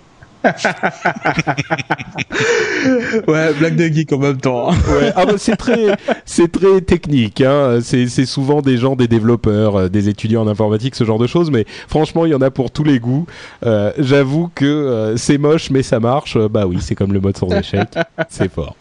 Donc voilà, dans ton chat, allez y jeter un petit coup d'œil si vous avez du temps à perdre entre deux réunions ou entre deux, euh, entre deux cours. Vous vous marrerez un petit peu. Et on va passer donc au- à la dernière partie de l'émission, c'est-à-dire les commentaires iTunes pour vous remercier encore une fois de nous avoir, d'être si, si nombreux à nous laisser des commentaires sur iTunes. Vous savez que ça nous aide beaucoup à gagner en visibilité sur le site et on en est là à 128 avis et 100 219 notations, la plupart à 5 étoiles. Donc c'est euh, une sorte de consécration hebdomadaire que nous vivons sur iTunes. Merci, merci, merci à vous tous. Je vais juste lire un extrait du commentaire de Dio qui nous a dit Merci pour ces bons moments passés en votre compagnie. Je trouve les embouteillages bien moins embêtants depuis que je vous écoute. Ne changez rien au ton. Rien n'est pire que de discuter des nouvelles technologies sérieusement. Et là, j'avoue que je suis d'accord parce que c'est vrai qu'on on pourrait faire l'émission un petit peu autrement. Faudrait qu'on essaye un jour. On, on se marrait au début en disant ouais, on n'est pas professionnel, on n'est pas sérieux, machin. Faudrait qu'on essaye de faire un truc sérieux un jour. Ouais, avec le générique de TF1 et tout. ouais, Mesdames, messieurs, bonjour. Ouais. Ça serait euh, marrant. Et donc, la société Dell, cotée à temps au 440, euh, a décidé de développer un appareil multimédia mobile. Enfin bon, oui, effectivement, c'est peut-être pas tout à fait pour nous. Tu pourrais faire ça très bien. hein. Euh, Ouais, si je prends la changer. voix qu'il faut. Ah, je sais pas, je sais pas si j'écouterais Patrick. Franchement. Non mais attends, Je- Jeff allait me faire des compliments là. Qu'est-ce que ça allait dire, Jeff? Non, Ah. tout simplement que tu as un tel, un tel registre que tu serais tout à fait capable de le faire. Nous, il faudrait qu'on dégage, mais c'est pas grave.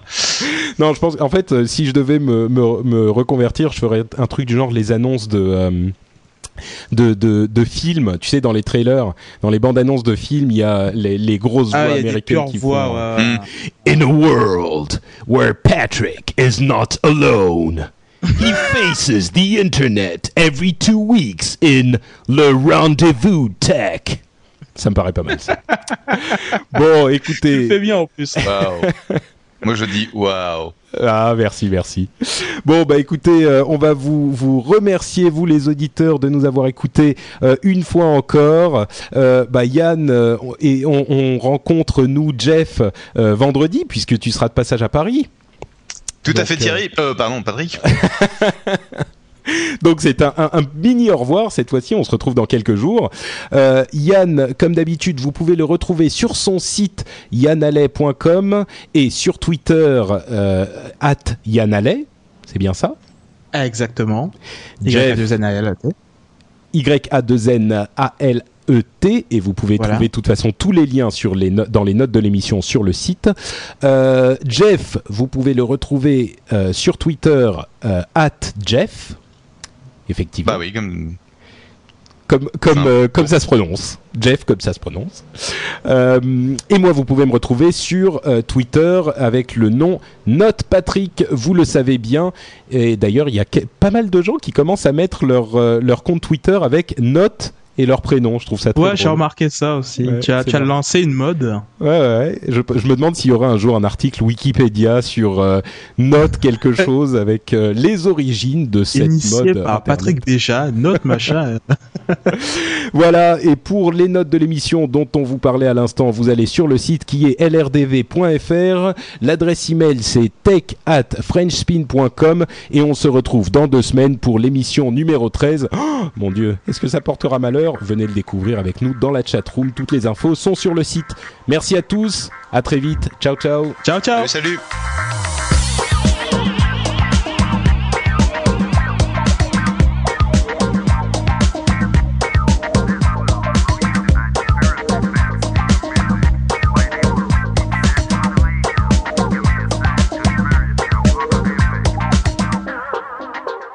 Bienvenue sur le Rendez-vous Tech. Vous- Ah, putain. Vous écoutez le Rendez-vous Tech, le podcast bimensuel où on parle technologie, internet et gadgets. Nous sommes en juin de... Putain, on est en juillet. Saleté Allez, on la refait. Moi, qu'est-ce que c'est cette Alors, tu sais, tu prends une, une grosse respiration, tu bloques, tu fais le vide et tu recommences. A lot can happen in three years, like a chatbot may be your new best friend. But what won't change? Needing health insurance. United Healthcare Tri Term Medical Plans, underwritten by Golden Rule Insurance Company, offer flexible, budget friendly coverage that lasts nearly three years in some states. Learn more at uh1.com. Planning for your next trip? Elevate your travel style with Quince. Quince has all the jet setting essentials you'll want for your next getaway, like European linen, premium luggage options, buttery soft Italian leather bags, and so much more. And is all priced at 50 to 80% less than similar brands. Plus, Quince only works with factories that use safe and ethical manufacturing practices. Pack your bags with high-quality essentials you'll be wearing for vacations to come with Quince. Go to quince.com slash pack for free shipping and 365-day returns.